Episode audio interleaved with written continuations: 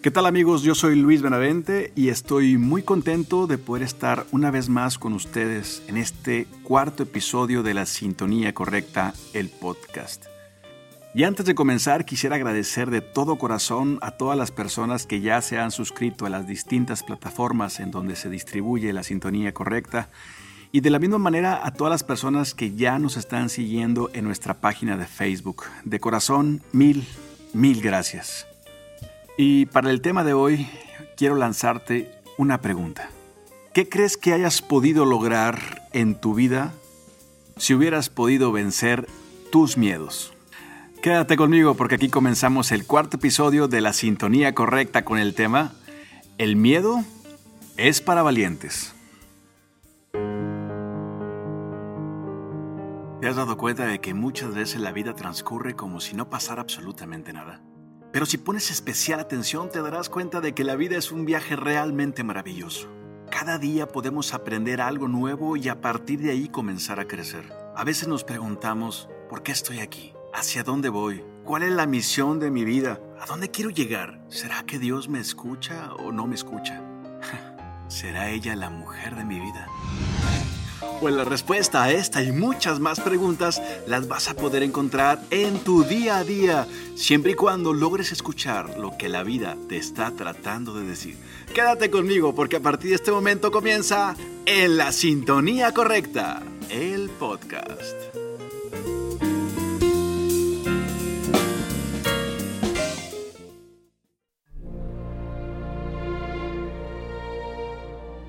¿Cuántas cosas hemos hecho por miedo? ¿Cuántas cosas hemos dejado de hacer por miedo? ¿Y cuántas muchas otras hemos hecho o dejado de hacer por evitar tener miedo? El miedo es una emoción que nos ha acompañado a lo largo de toda la historia. Es un instinto básico del ser humano y que nos va a acompañar por siempre. Está ahí por una razón el miedo nos ayuda en ciertas circunstancias para aumentar las posibilidades de sobrevivir. Esta emoción bien utilizada nos ayuda muchísimo. Es un protector de nuestra supervivencia. Pero cuando el miedo lo llevamos a otros escenarios o a otras circunstancias que son manejables o que tienen solución, es ahí donde el miedo comienza a jugar en nuestra contra. Comencemos primero, como siempre, definiendo lo que es el miedo. El miedo es una emoción generada por la percepción de un riesgo, daño o peligro, real o imaginario, presente o futuro. Como su definición lo dice, el miedo es una percepción de algo que sí puede ser real, pero muchas veces, la mayoría, viene de pensamientos que son ilusorios, de situaciones que realmente no están pasando y que son poco probables que sucedan. Partiendo de un enfoque biológico, el miedo se origina desde el sistema límbico que se encuentra justo debajo de la corteza cerebral. Es una parte de nuestro organismo que tenemos para poder protegernos. Procede de una pequeña parte del cerebro en forma de almendra que se llama amígdala es ahí donde se producen las sensaciones de alerta y de peligro. El ser humano solamente nace con dos miedos, el miedo a caerse y el miedo a los ruidos fuertes. Todos los miedos restantes son adquiridos de una u otra manera. Me encantaría que para fines de que este podcast te sea útil, trajeras a tu mente tu miedo más grande. El miedo que te ha limitado a lograr cosas que tu corazón te está pidiendo que realices. Si tú puedes traer a tu mente este miedo, vamos a poder irlo desmenuzando poco a poco para entenderlo, para saber qué es lo que nos quiere decir, para poder reinterpretarlo y transformarlo. Y entonces que lo puedas usar a tu favor para lograr concretar todas esas metas que han estado guardadas en el baúl de los sueños inconclusos. Muchas veces nuestros miedos llevan tanto tiempo ahí que creemos que ya son parte de nosotros, que son parte de nuestra personalidad. Y es más cómodo escucharlo, atenderlo y no hacer nada. El día de hoy quisiera presentarte siete pasos para poder entender tu miedo y lograr transformarlo. Estos siete pasos es un compendio que me permitía hacer en base a diferentes autores, entre ellos Julio de la Iglesia, que es un agente de la policía que se dedica a desactivar bombas explosivas en España y que por su profesión ha tenido que enfrentarse con el miedo todos los días. Otra de las fuentes en donde he encontrado información valiosa para este tema es de las autoras del libro Confianza Total para Vivir Mejor. Ellas son Verónica de Andrés y Florencia Andrés. Y por último, Borja Vilaseca, que es una persona que se ha dedicado por muchos años al desarrollo personal y su especialización es el enneagrama. Así que estos siete pasos es una combinación de distintos puntos de vista de expertos que desde mi percepción creo que te pueden ayudar. Punto número uno. Reinterpreta tus fracasos anteriores. Muchas veces la raíz de nuestros miedos actuales que han sido adquiridos son resultado de caídas pasadas, de fracasos que hemos tenido, y de ahí nace esa necesidad de no volver a intentarlo. Creo que conviene para este proceso de entendimiento de nuestros miedos el cambiar el significado de los fracasos anteriores por aprendizajes. Si te haces las preguntas correctas como ¿qué aprendí de ahí? ¿Qué enseñanza me dejó? ¿Cuál fue el precio que pagué por aprender? De esa manera quedarán resueltas algunas de las incógnitas que están generando tus miedos. Y al tener resueltas esas preguntas, es muy probable que tu autoestima se fortalezca en lugar de debilitarse. Y ciertamente la autoestima es uno de los elementos principales para poder enfrentar cualquier tipo de miedo. Decía Julio de la Iglesia en una conferencia, no hay que tener miedo de los errores, hay que tener miedo a no aprender de ellos. Si haces un recuento de todos los acontecimientos que consideraste en el pasado como fracasos, podrás darte cuenta que tienes un gran cúmulo de aprendizaje. Luego entonces, eres una persona afortunada. Punto número 2. Estudia tu miedo. ¿Qué significa esto? Date la oportunidad de analizar cómo se siente el miedo cuando lo estás experimentando. Revisa tu cuerpo ¿En dónde se siente el miedo? ¿Cómo se siente? ¿Es un dolor de estómago? ¿Es un hueco en el estómago? ¿Es un mareo, un dolor de cabeza, sudor en las manos? Revisa con tranquilidad cómo se manifiesta el miedo en tu cuerpo. Eso ayudará a que deje de ser una cuestión meramente ilusoria y podamos entrar al plano de lo físico. Las cosas físicas son más fáciles de controlar. También revisa en dónde está tu enfoque. ¿Estás volteando a ver las experiencias pasadas? ¿Eso te genera inseguridad? ¿Estás viendo qué es lo que puede salir mal? ¿Estás viendo que puedes hacer el ridículo? ¿En dónde está tu enfoque? Y también revisa cuál es tu voz interna. ¿Son cosas buenas o son cosas malas? Ahorita no lo juzgues. Simplemente date cuenta de lo que está pasando en ti. Cuerpo, enfoque y voz interna. Punto número 3. Encuentra tu motivación. ¿De qué es de lo que te estás perdiendo a raíz de ese miedo? ¿Qué estás dejando de hacer que podrías disfrutar? ¿Qué es lo que estás dejando de ganar? ¿Qué podrías ganar si vencieras ese miedo? ¿A quién puedes ayudar o de qué manera te puedes beneficiar si vencieras ese miedo?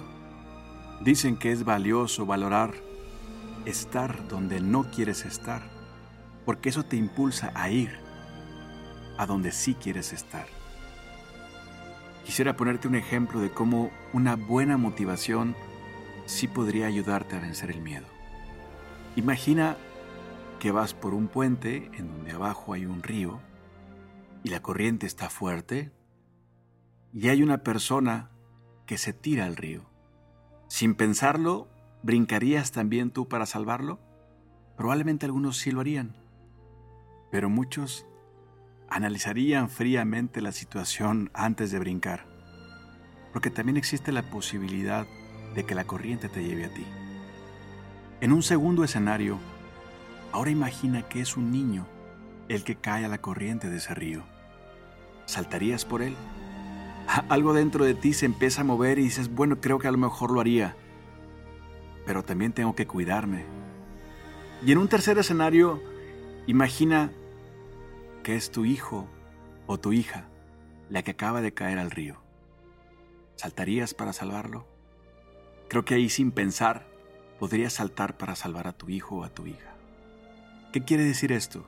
Que ante una motivación más fuerte, el miedo se reduce. Busca una verdadera motivación que pueda ser más fuerte, que venga acompañada de un gran esfuerzo y que pueda sobrepasar el miedo que estás sintiendo. Punto número 4. Confronta tu miedo con conocimiento.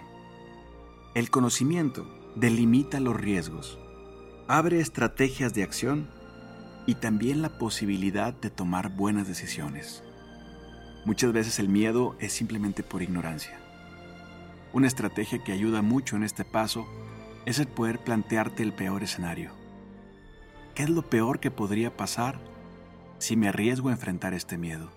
Cuando tú haces esto, le estás lanzando un reto a tu cerebro y en ese momento se pondrá a trabajar para encontrar las posibles soluciones de ese escenario catastrófico.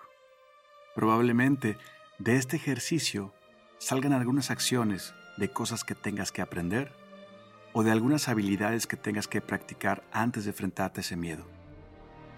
Pero la ventaja es que ahora tienes una pauta para tener mayores posibilidades de vencerlo. Punto número 5. Cambia conscientemente tu corporalidad, cambia tu enfoque y cambia tu voz interior. En el punto número 2 estudiamos cómo se sentía ese miedo en esas tres áreas. En el punto número 3 encontramos una motivación lo suficientemente fuerte para combatir ese miedo.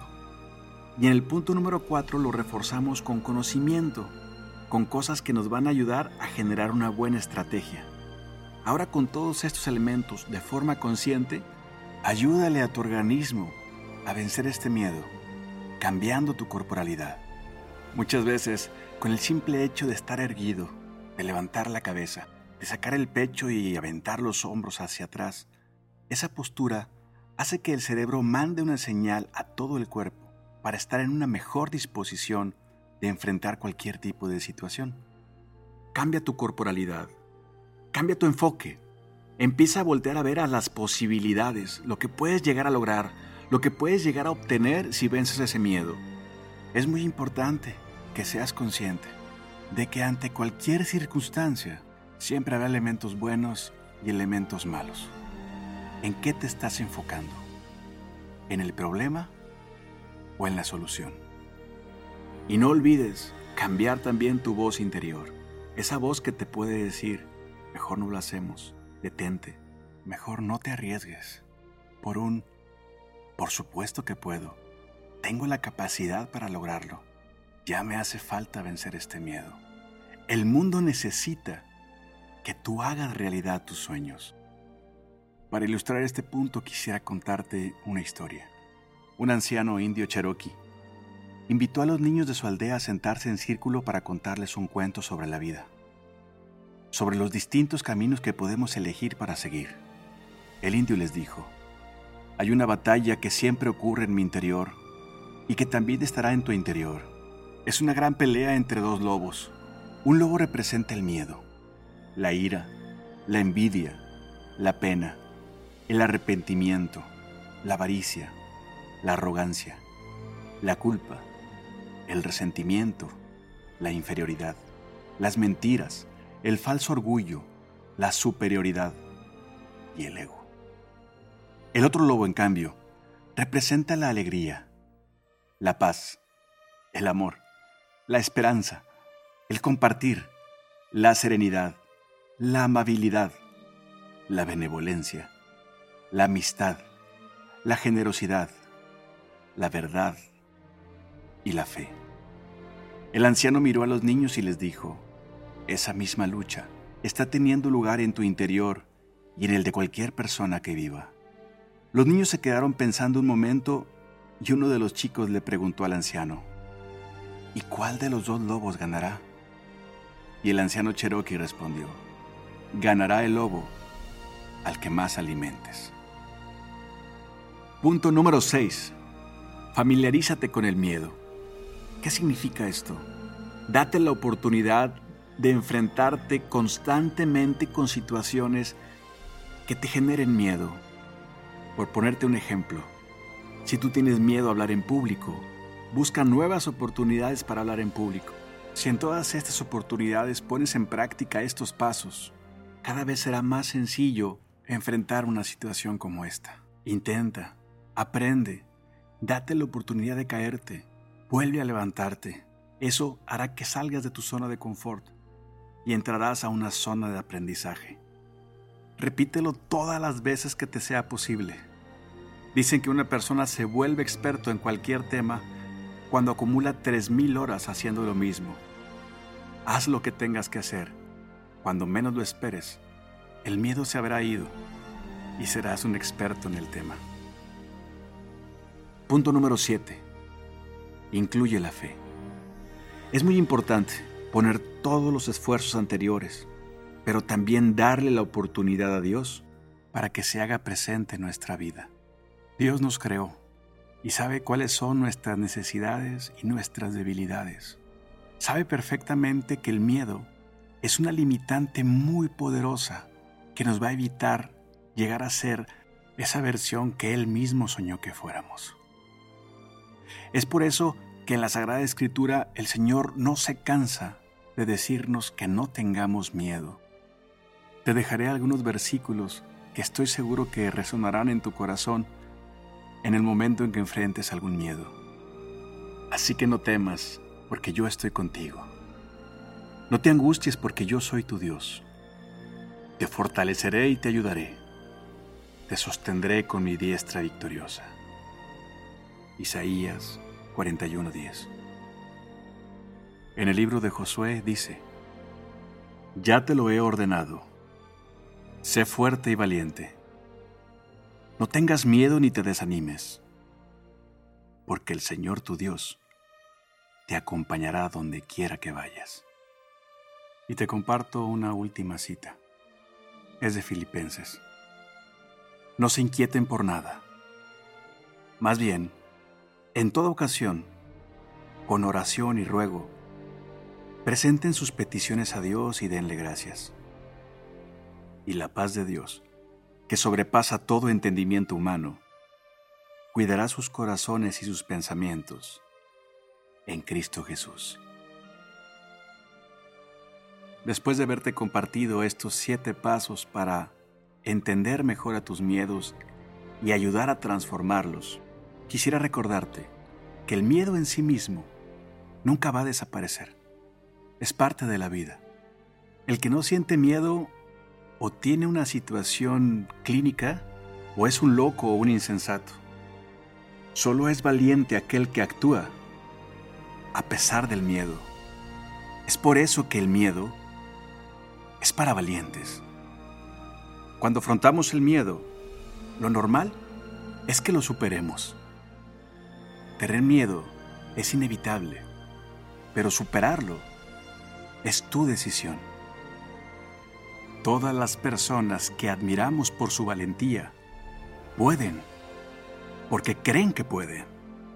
Lo que los distingue es que tienen una motivación más grande que su miedo y una actitud de combate. Tú eres único, completo y capaz de conseguir lo que te propongas. Cuando conectamos con nuestra esencia, con nuestra misión de vida, es cuando se despliega todo nuestro potencial todos sin excepción, tenemos dentro un héroe o un valiente que está dispuesto a salir si simplemente creemos en él. Muchas gracias por haberme acompañado en este episodio. Espero que este mensaje te haya servido. Compártelo con alguien más si lo crees necesario. Y deseo de todo corazón que Dios nuestro Señor te abrace y que tú seas capaz de percibir ese abrazo de aquel que te creó. Nos escuchamos en la próxima. Chao, chao. Gracias por escucharme. Si te gustó este episodio, compártelo con los demás. No olvides suscribirte a nuestras plataformas. Síguenos en nuestra página de Facebook e Instagram. Te espero la próxima semana en el siguiente episodio. Que Dios te bendiga.